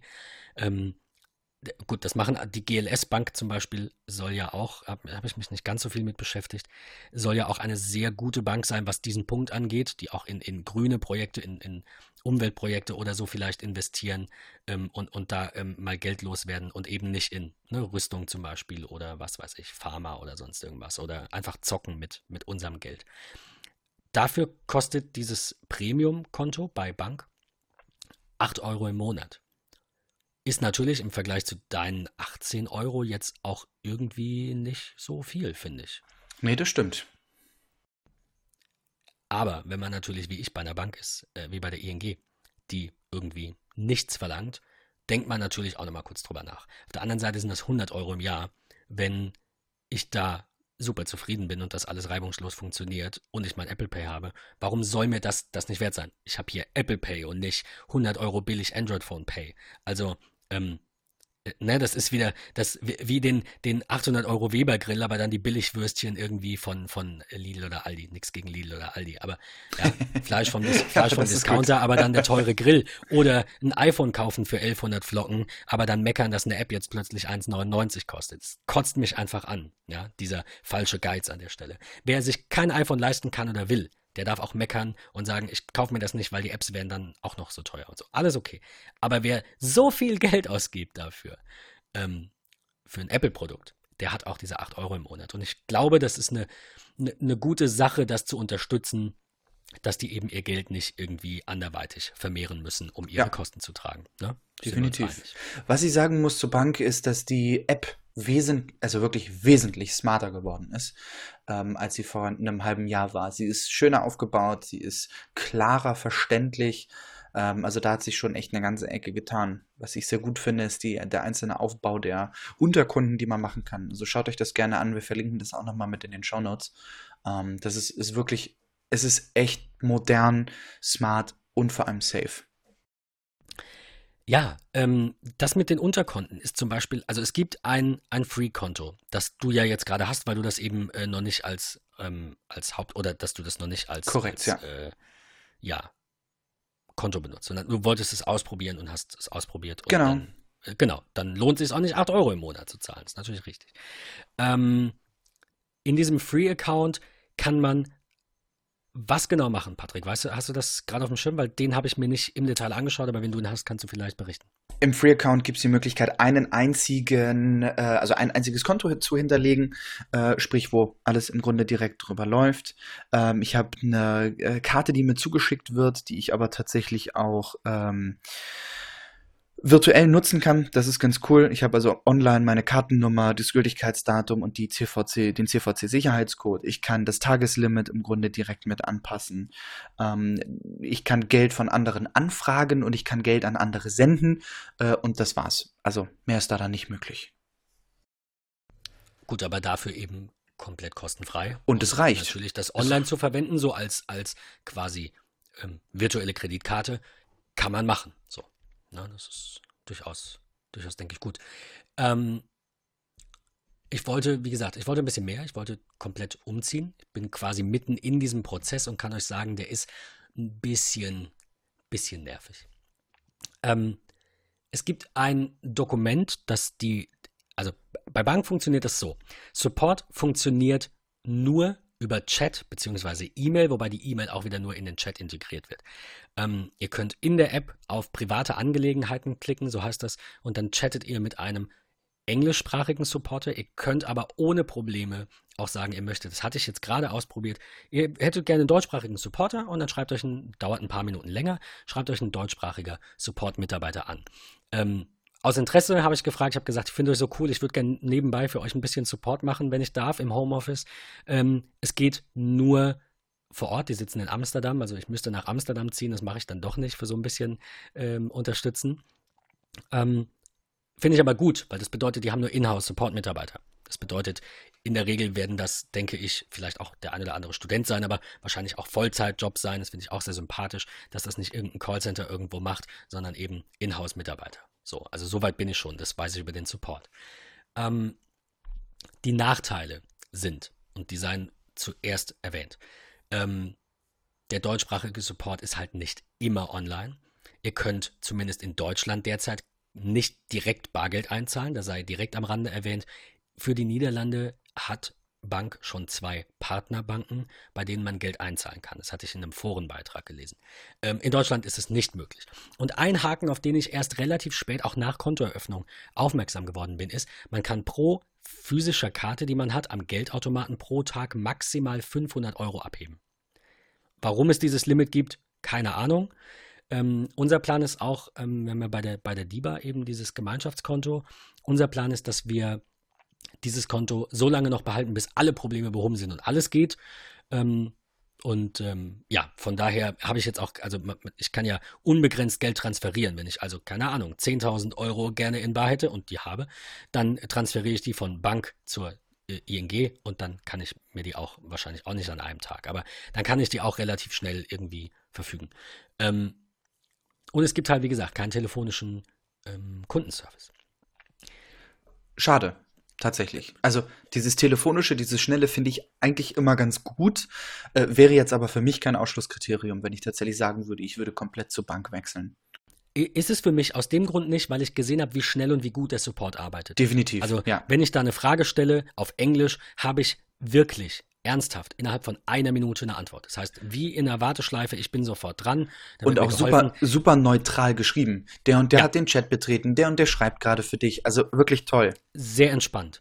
Ähm, auch alles natürlich äh, per Du, alles ganz, ganz ähm, ähm, modern und, und, ähm, und entspannt und nicht so. Ne? Also es ist halt ein, ein, ganz neues Feld, auch diese, diese Fintech-Geschichte. Und die müssen sich natürlich irgendwie abheben. Also wenn, die, wenn ihr bei eurer Bank zufrieden seid, bleibt da denn ihr habt da wahrscheinlich alles, was ihr braucht. Aber ähm, wenn ihr zu einem Fintech wechselt, dann seid euch sicher, es werden sich einige grundlegende Dinge, denke ich, ändern. Was ähm, an dieser Stelle erwähnt sei, ist, neben dem Support gibt es ein Forum, das die selbst programmiert haben, das nennt sich Together. Und ähm, in einem dieser Together-Themen wurde ich auf ein Google-Dokument aufmerksam, also das auf dem Google-Server unter Google Docs abgelegt ist, mit ganz vielen FAQs. Das äh, würde ich euch an dieser Stelle auch verlinken, dass ihr reinschauen könnt. Da sind nämlich nochmal alle Vorteile, Nachteile aufgelistet, die Karten aufgelistet und einz einzelne Unternehmen aufgelistet, die so ein bisschen Probleme machen. Dazu komme ich gleich noch. Ich würde euch gerne an dieser Stelle ganz kurz diesen Anbieter schmackhaft machen, indem ich euch so die wichtigsten Vorteile mal erzähle.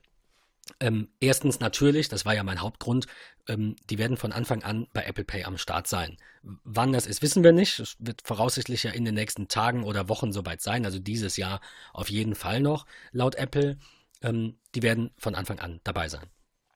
Was sie auch von Anfang an mitmachen, ist, es gibt einen, einen neuen Echtzeitüberweisungs, ähm, ähm, äh, eine neue Funktion, die ganz wenige Banken erst anbieten.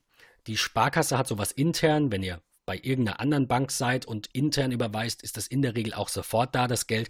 Aber bei anderen Banken ist es so, wir hatten ja in, jetzt müsste ich lügen, vor, vor einigen Jahren, ich weiß nicht, wann genau das war, hatten wir ja die, ähm, die PSD-Richtlinie, so heißt die PSD 1, genau. die quasi SEPA umgesetzt hat. So, und ich weiß nicht, wann genau es war. Und seit wir SEPA haben, hat eine Überweisung maximal 24 Stunden bis zur Gutschrift an Bankarbeitstagen, also Montag bis Freitag, zu dauern. Das heißt, Patrick, wenn du mir Geld überweist um 17.59 Uhr, dann muss das, egal wann eine Bank zumacht, am nächsten Tag auch bis 18 Uhr, also 17.59 Uhr, auf meinem Konto sein. Mit diesen SEPA Instant Payments wie es der Name schon sagt, soll das eben sofort passieren. Du überweist, es ist einfach da. Das wird der nächste Schritt sein.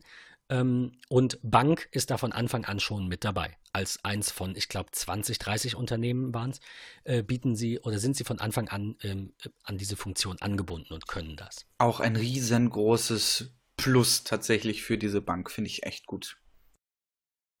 Man bekommt Push-Benachrichtigungen, das ist jetzt nicht ganz so was Besonderes, das machen andere mittlerweile auch. Ähm, auch bei fehlgeschlagenen Transaktionen bekommt man eine, steht jetzt hier noch im Dokument. Man kann, und das hattest du, glaube ich, gesagt, man, man hat in dem Free-Account ein Konto. Dieses Konto hat auch Korrekt. eine echte IBAN, das ja. ist eine, die mit, die mit NL anfängt, also genau. eine DE-IBAN. wenn man ein Premium- oder ein Businesskonto hat, dann hat man 25 Konten. Und ihr werdet euch jetzt fragen, warum das wichtig ist und warum 25. Keine Ahnung, warum 25. Aber wofür das wichtig ist, ist ein Gemeinschaftskonto, ein zusätzliches, ein Privatkonto, ein ähm, Sparkonto oder mehrere Sparziele oder mehrere Gemeinschaftskonten. Ähm, und das ist einer der größten Vorteile gewesen und etwas, das mich sehr überrascht hat. Denn meine Freundin hatte auch einen Account eröffnet und wir haben ein Gemeinschaftskonto dort angelegt. Und bei einer klassischen Bank ist das extrem viel Papierkram. Selbst bei der ING, wo wir auch ein Gemeinschaftskonto haben, war das eben Formular, 10 Seiten, Postident oder mittlerweile Videoident, das muss man ihnen zugutehalten. Ähm, bei Bank ist das so, du hast ja dein Konto bereits legitimiert und dann hast du, also dein Bankkonto, nicht das, nicht das Konto, auf das das Geld kommt, sondern den Account. Wir nennen es jetzt einfach Account. Äh, dein Account äh, legitimiert und ich auch. Das heißt, du und ich, Patrick, wir können ein neues Gemeinschaftskonto eröffnen. Gemeinsam, wir sind dann auch rechtlich beide Inhaber, nennen das Tech Talk und dann kann man uns darauf spenden und es gehört wirklich uns beiden. Das ist die eine Option. Das ist richtig gut. Die zweite Option ist, es kann auch nur einer Besitzer des Kontos sein, kann aber jemand anderem Vollzugriff auf das Konto geben. Das Ganze nennt sich Connect. Das gibt es auch. Ähm, wir haben natürlich ein Gemeinschaftskonto erstellt, aber in beiden Fällen muss man das quasi mit dem, mit dem Fingerabdruck oder mit Face ID bestätigen und die Sache ist erledigt. Da gibt es keine Formulare, die hin und her gehen und es dauert Wochen und dann kriegt man Karten geschickt und ach, was weiß ich. Es ist, es ist super simpel und super schnell. Ähm, man kann Konten, wie gesagt, gemeinsam verwenden. Das heißt, ihr seid in der WG oder ähm, Patrick und Freundin und ich, und also wir, also zu viert, machen wir einen Urlaub. Dann erstellen wir einfach ein neues Konto, jeder zahlt da Kohle ein und fertig. Dann gibt es da keine Diskussion, weil wir hatten, wir waren jetzt gerade, also nicht Patrick und ich, äh, Fabi, liebe Grüße, und Freundin und meine Freundin und ich, wir waren in ähm, Amsterdam. Wir haben es dann so gemacht, ich habe eine Tabelle geführt, wer wann wo was bezahlt hat und wir haben am Ende geguckt, ähm, haben wir ungefähr gleich viel bezahlt und dann passt das und wenn nicht, dann gibt der eine dem anderen noch was. Das kannst du dir damit sparen, indem du einfach ein gemeinsames Konto anlegst und dann eben nur mit dieser einen Karte bezahlst. Und Gibt jeder hat vorher für- X drauf überwiesen. Gibt es für ein Konto, beispielsweise das Gemeinschaftskonto, was man bei dem einen einrichtet, wo beide drinstehen, die Möglichkeit zusätzlich Karten zu bestellen? Das ist natürlich praktisch. Wenn ich wirklich sage, okay, wir haben ein Gemeinschaftskonto ähm, und wir wollen das Ganze dann auch tatsächlich mit einer eigenen Karte haben, um die Karte zu differenzieren, ist es natürlich dann auch ein sehr großer Vorteil. Ähm, es wird noch besser. Und zwar, erstens hat man bei einer klassischen Bank, egal ob das eine DIBA ist oder eine Deutsche Bank, in der Regel zwei Karten und die sind festgelegt. Du hast eine Maestro Girokarte. Also ganz kurz nochmal zum System und zum Unterschied. Das ist an der Stelle auch ganz wichtig, denn Bank hat auch an dieser Stelle, finde ich, einen ganz kleinen Nachteil, der bald wahrscheinlich Geschichte ist. Ganz, ganz, ganz, ganz früher, als das elektronische Bezahlen eingeführt wurde, gab es Electronic Cash, deswegen EC, deswegen EC-Karte. Das gibt es eigentlich gar nicht mehr. Man sagt es nur noch und überall prangern die Logos. Der Nachfolger von Electronic Cash war dann die Girocard. Das sind die, die wir heute noch kennen. Das ist ein rein deutsches System. Um mit diesen Karten dann auch im zumindest europäischen, ich weiß nicht, wie weit das geht, Ausland zahlen zu können, gab es dann den Verbund Maestro, was wiederum äh, von Mastercard angeboten wird. Deswegen ähneln sich die Logos auch. Das gleiche gibt es seit etwas kürzerer Zeit, noch nicht ganz so lange, auch von Visa, das nennt sich VPay. Nur, dass ihr ganz kurz mal einen Einblick habt in diese verschiedenen ähm, Systeme und, und wie das grob funktioniert. Es bedeutet, ein deutsches Terminal, also ein Terminal beim Bäcker zum Beispiel, muss eben nicht zwingend Kreditkarte akzeptieren und muss Siri spricht gerade mit mir. Cool. Und ähm, was auch immer ich gesagt habe. Und ähm, muss auch nicht zwingend Maestro akzeptieren. Und das ist das einzige größere Manko, wobei ich denke, dass mich das nicht sehr häufig betreffen wird. Äh, Bedeutet aber, wenn ihr zur Bank wechselt als einzigem Anbieter oder zu einer anderen Bank, die eben keine Girocard, keine deutsche anbietet, könnt ihr eventuell beim Bäcker um die Ecke, und bei uns ist es eben exakt der Bäcker, den du vorhin angesprochen hast, nicht mit Karte bezahlen. Die haben also ein, ein Terminal. Sie nennen es EC-Terminal, obwohl der Nachfolger von EC da drauf ist, nämlich Girocard. Sie akzeptieren aber nur deutsche Girocards und eben keine Maestro-Zahlung und keine Mastercard-Zahlung. Das heißt, mit meinen beiden Karten werde ich da aufgeschmissen sein. Kann ich mit leben, lassen sich Wege für finden, ist ein bisschen ärgerlich. Ich werde dann natürlich denen auch mal schreiben und versuchen, das irgendwie ähm, voranzubringen. Das nur am Rande. Worauf ich hinaus wollte. Bei Standardbanken hast du zwei Karten. Du hast eine Maestro- bzw. Girocard und du hast eine Kreditkarte. Ob das jetzt ähm, eine Visa ist oder eine Mastercard, sei mal dahingestellt. Bei Bank hast du drei Karten, die du bestellen kannst und du wählst dir selbst aus, welche ähm, Karten das sind. Du kannst also drei Maestro-Karten nehmen und sagst, Kredit, also die, eine Mastercard brauche ich nicht. Und du kannst auch sagen, ich will drei Mastercards und brauche keine Maestro-Card. Das bleibt dir komplett überlassen. Zusätzlich kannst du bei der Bestellung dieser Karte ein Konto auswählen, dessen IBAN auf die Karte gedruckt wird.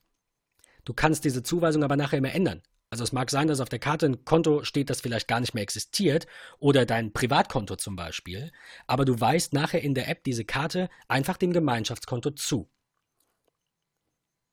Das würde ich sagen, beantwortet schon die Aufgabenstellung. Gut. Das, das ist wirklich richtig gut. Also, ich habe das gerade mal alles so mitgesprochen, was du gerade gesagt hast, für mich. Das ist total genial. Also, das ist richtig, richtig, richtig durchdacht. Das macht Spaß. Das finde ich sehr interessant. Beste Funktion habe ich bisher tatsächlich noch nirgends gehört und noch nirgends gelesen, ist, man kann für jede Karte ein Zweitkonto hinterlegen. Und das wäre die Lösung für deine Aufgabenstellung, äh, denke ich, die, die ähm, das am einfachsten macht. Du hast ein, du hast erstmal hast du ein Konto. Du kannst es zwar da löschen, also dein, dein privates, eigenes kannst du löschen, wirst du aber nicht tun. Du hast dann zusätzlich ein Gemeinschaftskonto. Deine Karte bestellst du ähm, und druckst da wahrscheinlich dann die IBAN von deinem privaten Konto auf, einfach weil, warum nicht? So. Dann bekommst du die Karte und dann kannst du in der App als Zweitkonto das Gemeinschaftskonto angeben und dem eine zweite PIN zuweisen. Und es funktioniert dann, es klingt super nach Hokuspokus, aber es funktioniert dann so, dass wenn ich mit dieser Karte an einem Terminal bezahle und ich gebe meine PIN ein, also die Standard-PIN, die die ich selbst festlegen kann übrigens an der Stelle, aber das kann mittlerweile fast jede Bank, ähm, dann wird das von meinem privaten Konto abgebucht. Und für das Gemeinschaftskonto habe ich eine andere PIN und wenn ich die eingebe, wird es von dem Konto abgebucht. Ende. Das ist so es ist geil. Wirklich ernsthaft die gleiche Karte. Ich habe es noch nicht ausprobiert, muss ich an der Stelle sagen, denn die Karten sind heute erst gekommen. Aber das ist eine extrem geile Funktion, finde ich. Ähm, eine, eine, weitere Sicherheitsfunktion, finde ich, ist, wenn du bei deiner, ähm, ähm, bei deiner, ich sag mal, alten, normalen Bankkarte dreimal die falsche PIN eingibst, dann kriegst du eine neue geschickt. Wenn du bei deiner Bank Karte. Ich finde diesen, ich find diese, diese, diesen Namen so toll, weil es immer sehr verwirrend ist, ob ich jetzt Bank meine oder Bank. Wenn du bei, bei, bei dieser Bankkarte deine PIN dreimal falsch eingibst, setzt du in der App einfach eine neue und es geht weiter. Also auch da keine neue Karte, keine neue PIN in dem Sinne, es muss dir nichts geschickt werden. Ähm, alles, alles irgendwie ähm, super einfach. Ähm,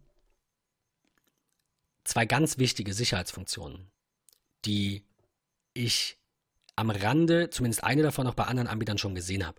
Ähm, jede Kreditkarte, du hast es vorhin gesagt, hat diesen, diesen ähm, Sicherheitscode, diesen dreistelligen, der auf der Rückseite steht.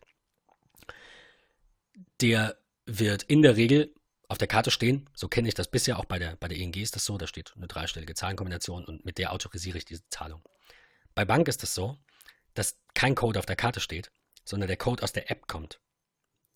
Und das Beste ist, man kann in der App einstellen, dass dieser Code nicht der Code ist, der da steht, sondern man kann ihn wechseln oder einstellen, dass er alle fünf Minuten automatisch gewechselt wird. Das bedeutet, kein Händler kann, also kein fremder Händler, kann Zahlungen auf der Kreditkarte einfach so durchführen, weil er den Code aus irgendeinem Datensatz im Internet geklaut hat. Denn nach fünf Minuten ist der Datensatz quasi ungültig und er müsste erstmal tausend Kombinationen durchprobieren und das wird die Bank natürlich überhaupt gar nicht zulassen. Das merken die ja. Das finde ich ist Sicherheitsfunktion Nummer eins, die absolut am wichtigsten ist. Das funktioniert so, wenn ich das Forum richtig verstanden habe, wie gesagt, ich habe das alles noch nicht im Detail ausprobiert, funktioniert so, dass ein vertrauenswürdiger Händler, also einer, der bereits diesen Code hatte, dann ähm, in Zukunft eben quasi ohne diesen Code oder mit dem alten Code, der wird für den eingefroren, darf er dann abbuchen aber noch eine Sicherheitsfunktion nur bis zu der Höhe, die er bereits abgebucht hat. Wenn ihr also Netflix-Abo habt und es kostet 10 Euro im Monat oder 12 oder 15, dann buchen die ab, dann lasst ihr diese Kreditkartenbuchung zu dann ähm, kann Netflix jeden Monat wieder abbuchen. Wird das Abo plötzlich teurer, geht die Buchung aber nicht automatisch durch, sondern ihr werdet gefragt, ob ihr die zulassen wollt und das Limit erhöhen wollt. Das gleiche, und das ist die letzte Sicherheitsfunktion, die ich hervorheben möchte, ist, das gilt auch für Lastschriften. Bisher ist es so, beim klassischen deutschen Konto, so wie ich das kenne, ist, wenn ich deine Bankdaten habe, Patrick, ich habe ein Geschäftskonto bei der VR-Bank, also wenn du mir deine Daten gibst, dann kann ich, auch wenn ich es nicht darf, rein theoretisch, morgen eine Lastschrift von deinem Konto durchführen und hole mir einfach so viel Kohle, wie ich möchte. Natürlich kannst du die acht Wochen lang zurückgeben. Natürlich komme ich dann wahrscheinlich in den Knast, weil ich da irgendwie, ne, weil man das nicht darf. So, gar keine Frage. Aber es ist möglich. Und es ist schon hin und wieder passiert. Und man hört das immer wieder in Tagesthemen oder wo auch immer, in irgendwelchen Sendungen. Äh, und bei Bank ist es eben auch so, dass eine Lastschrift erst durch einen Push signalisiert wird und ihr habt dann fünf Tage Zeit, eine Lastschrift anzunehmen. Ansonsten wird sie automatisch abgelehnt. Und auch da wird ähm, für den jeweiligen Zahlungsempfänger, also der diese Lastschriftanfrage stellt, wird auch ein Limit gelegt. Also wenn die Telekom bei mir jeden Monat 50 Euro abbucht, dann können die das und wollen die plötzlich 200 Euro abbuchen, dann wird das eben nicht automatisch passieren, obwohl die die Einzugsermächtigung haben, sagt die Bank, du hast die Kontrolle. Deswegen, was Sicherheit angeht, ich bin sehr positiv überrascht, man merkt es vielleicht ein bisschen, ich, ich verstehe überhaupt gar nicht, warum da ein Fintech kommen muss und das machen muss. Warum haben wir das nicht die ganze Zeit? Weiß ich nicht, verstehe ich nicht. Ist mir auch egal. Ähm, ich bin positiv überrascht. Das ist die, ist die einfache Zusammenfassung. Mich hat es auch geflasht. Also. Das, ist, das ist echt genial. Das ist richtig, richtig gut. Ähm, das Einzige, was mich halt abschreckt, ist der ein oder andere, der das trotz äh, IBAN äh, und äh, BEC noch nicht so richtig akzeptiert. Aber okay, das ist so das Einzige, was mich tatsächlich daran stört das ist auch tatsächlich der, der größte Nachteil. Und da bin ich jetzt aktuell dran. Da werde ich dann in einer der nächsten Folgen, wenn es irgendwo passt, nochmal berichten. Wir haben einige Unternehmen zurückgemeldet, dass sie ausländische Bankverbindungen nicht akzeptieren können, dürfen oder wollen. Es sei euch an der Stelle gesagt, das ist falsch. Sie sind sogar gesetzlich dazu verpflichtet. Ähm, werde euch das entsprechend auch verlinken. Und zwar schreibt die BaFin, das ist die Bundesanstalt für Finanz, ähm, Finanzdienstleistungsaufsicht, Finanzaufsicht, ähm, schreibt auf ihrer Webseite, äh, gibt es einen Artikel darüber, dass ähm, die Wettbewerbszentrale eine Beschwerdestelle eingerichtet hat für Unternehmen, die nicht der BaFin unterliegen. Also wenn ihr, wenn eure Versicherung oder eure Bank sagt, wir können nicht von diesem Konto Lastschriften abbuchen, wendet ihr euch an die BaFin und reicht dort Beschwerde ein. Wenn das euer Vermieter macht oder wer auch immer, dann macht er das bei der Wettbewerbszentrale. Das ist ganz wichtig an der Stelle. Und es ist witzigerweise, ich hatte das auf Facebook und auf Twitter schon erwähnt, es ist witzigerweise bei mir jetzt so, dass tatsächlich von vier oder fünf Ablehnungen, also die gesagt haben, nee, können wir nicht machen, vier Stück der BaFin unterstellt sind. Das heißt, vier dieser Unternehmen sind Versicherer, eine Bank, äh, nee, zwei Banken, zwei Versicherer, sorry, ähm, die sagen, wir machen das nicht oder wir dürfen das nicht. Und die sind der Aufsicht unterstellt, die mit Europa diesen Deal gemacht hat, dass eben genau das nicht passiert. Das Ganze nennt sich IBAN-Diskriminierung oder SEPA-Diskriminierung. Könnt ihr auch gerne googeln. Und ähm, wie gesagt, jeder, der SEPA-Lastschrift anbietet, ist verpflichtet, SEPA auch anzubieten. Das betrifft alle, alle, alle ähm, europäischen Länder sowie äh, Liechtenstein, Luxemburg und Island, glaube ich. Ja. Gut zu wissen, denn ähm, wenn man das nicht weiß, dann kommt einer und sagt, können wir nicht machen, dann denkst du dir so, na scheiße, dann bleibe ich bei meiner Bank. Genau. Ähm, ich ich so. kämpfe das jetzt freundlich, aber bestimmt durch. Ich habe natürlich nicht gesagt, ja, ich beschwere mich über euch. Ähm, aber ich, ich finde, wenn, also ihr dürft auch anderer Meinung sein und sagen, ich bin Idiot, aber wenn man irgendwas macht, was man nicht darf, dann sollte man drüber sprechen und dann Korrekt. sollte sich das ändern. Das, das ist so. Sollte, ich, ich kenne viele Leute, bei denen das im Kopf einfach anders ist. Das macht man nicht, da spricht man nicht drüber, warum beschwerst du dich, mach's doch anders, die werden schon ihre Gründe haben, interessiert mich nicht. Wir haben, wenn sie dazu verpflichtet bin, sind, müssen sie es auch tun. Ja, ich bin auch verpflichtet, Steuern zu zahlen und red mich auch nicht raus. Ich bin auch verpflichtet, irgendwie einen Parkschein zu ziehen. Und natürlich mache ich das manchmal nicht. Und dann kriege ich vielleicht eine Strafe, weil sich das Ordnungsamt darüber beschwert. Also beziehungsweise, weil sich irgendjemand beim Ordnungsamt beschwert und die mir dann eine Strafe geben, wie dem auch sei. Wir haben alle, ähm, alle Rechte und Pflichten und ich finde, gerade die Unternehmen aus dem ähm, Finanzsektor, also Banken und Versicherungen, sollten die Spielregeln kennen. Und ich finde es super witzig, dass gerade die jetzt die meisten Probleme machen. Aber ich bin da ganz entspannt. Mein Plan ist, dass ich diesen Monat erstmal noch ganz freundlich bin und versuche das zu lösen. Ich habe jetzt auch von einigen schon die Rückmeldung bekommen, bitte überweisen Sie in Zukunft, ist gar kein Problem, aber wir kümmern uns drum und bieten Ihnen dann SEPA von dem Konto an. Ähm, ja, Und, und äh, nächsten Monat möchte ich dann hingehen und tatsächlich die letzten Lastschriften, also ich habe jetzt schon alle Lastschriften auf das neue Konto umgestellt mh, hm, und werde im Dezember dann die Lastschriften, die noch vom alten Konto abgegangen sind, das passiert fast alles um den Monatswechsel, also zwischen dem 1. und 10., äh, die werde ich dann ab dem 10. Dezember anschreiben und werde den, das bisherige SEPA-Mandat widerrufen. Damit setze ich mich ein bisschen in die Nesseln, denn es mag ja sein, dass eine, eine Bank, bei der jetzt ein Kredit zum Beispiel läuft, dann eben sagt, ja, wenn du das aber widerrufst, in unseren Bedingungen steht, äh, wir dürfen dir dann Gebühren auferlegen. Dann habe ich aber tatsächlich Lust, das durchzukämpfen. Denn wie gesagt, sie sind verpflichtet. Ich will einfach nur mein Konto in den Niederlanden haben, ohne dass mir jemand auf den Zeiger geht. Ich weiß, dass sie das machen müssen. Bitte macht das doch. Wo ist das Problem? Äh, das kostet ja auch nicht mehr. Also es, es geht ja eben, SEPA heißt ja Single European Payments Area. Es geht um diesen gemeinschaftlichen Zahlungsraum in Europa und den würde ich gerne in Anspruch nehmen als, als Europäer. Und ähm, ich bin gespannt, wie es ausgeht und werde berichten. Sehr cool du bist noch nicht ganz so überzeugt. Nein, also Quatsch. Ja, doch schon. Du bist überzeugt, aber. Ich bin tatsächlich, weiß ich nicht, ich stehe irgendwie so ein bisschen zwischen den Stühlen und weiß noch nicht so genau, wechsle ich, wechsle ich nicht, weil ich ehrlich gesagt ich bin voll und ganz deiner Meinung, wenn sich jemand an Dinge nicht hält, an die er sich halten sollte, sollte man da auch dranbleiben. Was mich tatsächlich nur extrem abschreckt, ist, die, ich habe da keine Zeit und keinen Bock zu, mich äh, damit zu beschäftigen und alles umzumelden und so weiter und so fort und zu sagen, hey, du musst das hier machen, bla bla. Bei meinem Arbeitgeber wird das hundertprozentig kein Problem sein, äh, ganz bequem einfach die Bankverbindung zu ändern und zu sagen, hey, bitte überweis das Ganze darauf. No problemo. Aber äh, ja, weiß ich nicht ich finde es schwierig. Echt schwierig. Verstehe ich. Ähm, an dieser Stelle, wie gesagt, wer da ein bisschen Bammel fort, ihr dürft euch sehr, sehr, sehr gerne an mich wenden. Nicht, dass das irgendwie jetzt meine neue Aufgabe ist, da alles irgendwie äh, zu, zu klären und jedem an den Karren zu pinkeln. Personal aber, Bank Director. Ähm, ja, nein, aber ich weißt du, wenn, wenn jetzt jemand zu mir kommt und sagt irgendwie, du, ich habe da schon Bock drauf, aber ich mache mir da ein bisschen Sorgen, wie genau hast du das gemacht, was genau hast du geschrieben? Äh, bitte, teilt euch mit, ist überhaupt kein Problem. Ich helfe gerne. Ähm, ich möchte auch, dass ihr ein cooles Konto habt. Das muss nicht zwingend bei einer niederländischen Bank sein. Das darf auch gerne bei einer deutschen Bank sein. An dieser Stelle sei noch nochmal N26 ähm, erwähnt, die ich als ganz klare Nummer 2 angesehen habe in meinem Vergleich, ähm, was die Funktionalität angeht.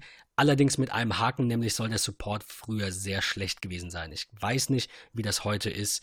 Ähm, ich, ja, also ich, ich habe gehört, es soll besser sein, aber ich kann es.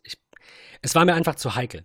Es war mir zu heikel, ein, ein Konto bei, bei, einer Bank zu haben, die eben auch rein online ist, wo ich nicht reinlaufen kann und rumschreien kann. Ähm, und und äh, bei der mein Fazit ist von den Unterhaltungen mit anderen Menschen, dass der Support schlecht ist.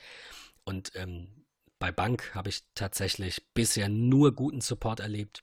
Und auch dieses Kundenforum, in dem man sich austauschen kann, ist sehr gut frequentiert tatsächlich. Einige Beiträge natürlich auf Holländisch, äh, auf, auf, Niederländisch, die meisten Beiträge auf Englisch, einige weniger auf Deutsch gibt es auch. Also ihr solltet des Englischen in Anfängen mächtig sein, um in, in diesem Forum Spaß zu haben oder auch mit, dieser, mit diesem Anbieter, mit dem Support. Ähm, aber sie sind dabei. Die Webseite ist jetzt auch seit kurzem erst auf Deutsch. Den, den Support gibt es auf Deutsch. Also ähm, wartet ruhig noch ein bisschen und dann können wir irgendwie in einem halben Jahr oder in einem Jahr nochmal ein kurzes Fazit ähm, in eine der Folgen einbauen und dann kann ich, denke ich, eine bessere Empfehlung oder auch nicht aussprechen. Vielleicht wechsle ich auch wieder zurück, weil es mir ein bisschen zu nervig ist. Man, man wird sehen. Aber ich bin sehr positiv überrascht, dass es eine sehr, sehr große Vielfalt ähm, an, an Fintechs gibt, die ganz unterschiedliche Zwecke verfolgen. Es seien an der Stelle noch erwähnt, Holvi ist zum Beispiel ein ähm, Geschäftskonto mit einer virtuellen Mastercard oder ich glaube auch in der echten, ich bin nicht sicher, da passiert automatisch, dass ähm, bei einer eingehenden Zahlung eines Kunden automatisch eine Steuerberechnung stattfindet. Also wenn ihr Umsatzsteuer ausweist, müsst ihr ja quasi 19 Prozent direkt ähm, fürs Finanzamt reservieren und dann entsprechend abführen. Das wird direkt rausgerechnet. Das, über das Geld kannst du gar nicht verfügen. Also wahrscheinlich vielleicht irgendwie, aber es wird eben ganz klar aufgezeigt, da hat jetzt jemand Geld überwiesen, dieser Teil entfällt auf Umsatzsteuer, dieser Teil ist deine persönliche Einkommensteuer, das wird hochgerechnet. Wie viel Einkommen, wie viel davon muss einbehalten werden, damit deine Einkommensteuerlast gedeckt ist am Ende des Jahres durch deine, durch deine Vorauszahlung. Ähm, super Sache. Also sehr, sehr einzelner Zweck, aber super Sache. Revolut sei noch genannt, das haben auch sehr viele genannt in meiner kurzen Umfrage. Ähm, Mit denen hattest du, glaube ich, auch Erfahrung, hast du gesagt? Genau, oder? richtig. Das ist mein, mein Spaßkonto in Anführungsstrichen. Das nutze ich fast nur. Super easy, super einfach, geniale App, Die, die haben auch irgendwie Übersicht. sehr viele Funktionen, oder nicht? Genau, Oder? ja. Also die App Ja. ist auch wirklich sehr schlank gemacht. Ähm, ich kann ganz einfach von anderen äh, Kreditkarten dort äh, aufladen, äh, füge die einfach nur hinzu und sage, hey, äh, top up äh, diese Karte. Ähm, das ist wirklich ganz gut. Die kriegen regelmäßige Updates. Äh, das ist total schön gemacht. Die haben für Premium-Mitglieder ähm, hast du äh, ja gewisse Vorteile in Anführungsstrichen. Ähm, es gibt Angebote, du hast einen Concierge, wo du sagen kannst, hey, pass auf, ich würde ganz gerne nächstes Jahr im September zum NFL-Spiel nach London fahren. Das und das Spiel interessiert mich. Wie sieht's aus? Besorg mir Karten, Hotel, maximales Budget 400 Pfund. So, dann ist der Concierge für dich da, der sich dann darum kümmert, das Ganze fertig zu machen. Ähm, du hast äh, als Premium-Mitglied eine Reiseversicherung, die zwölf Monate gültig ist. Ähm, eine medizinische Notfallversorgung im Ausland ist da drin, zahnärztliche Notfallversorgung, umfassendes Netzwerk von Kliniken weltweit.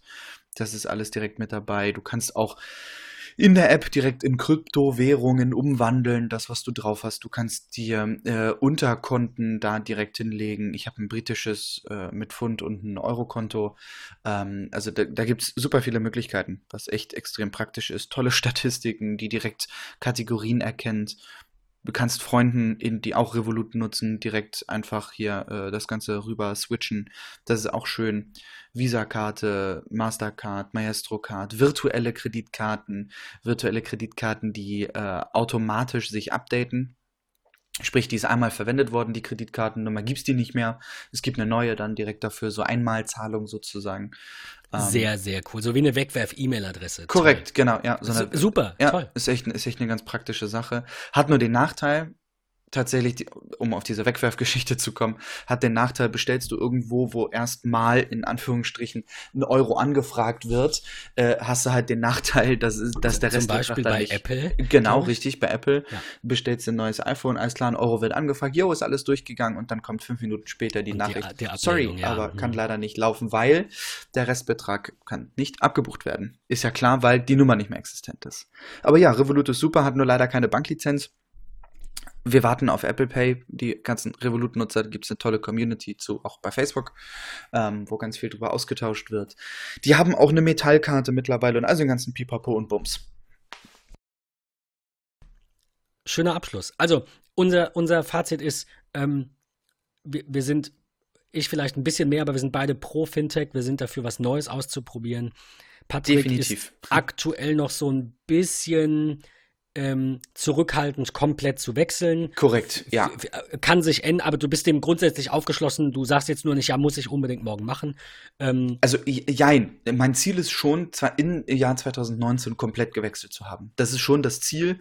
Ich habe nur Okay. aktuell nicht die Kapazität und die Zeit dazu, mich so weit damit zu befassen, um wirklich und dann zu auch sagen, die, eine genau. fundierte Entscheidung treffen Richtig, zu können. genau. Das Das, ist habe so ich das tatsächlich gemacht. Problem. Ja, ja. Ich will das Ganze nach Weihnachten, nach dem ganzen Weihnachtsstress, auch im Job und äh, die ganzen Vorbereitungen, will ich es tatsächlich dann ein bisschen nach hinten schieben. Ich muss mich da noch ein bisschen mehr mit befassen, weil ich auch im, nach im Nachgang nicht so viel Interesse daran habe, mich mit der BaFin beispielsweise zu beschäftigen, äh, wie du das gerade hast. Also das ist so, nervt mich noch ein bisschen. Ich muss auch noch genau schauen, okay, bei wem muss ich was, wie alles fertig machen, damit das reibungslos läuft. Aber hey, das wird easy.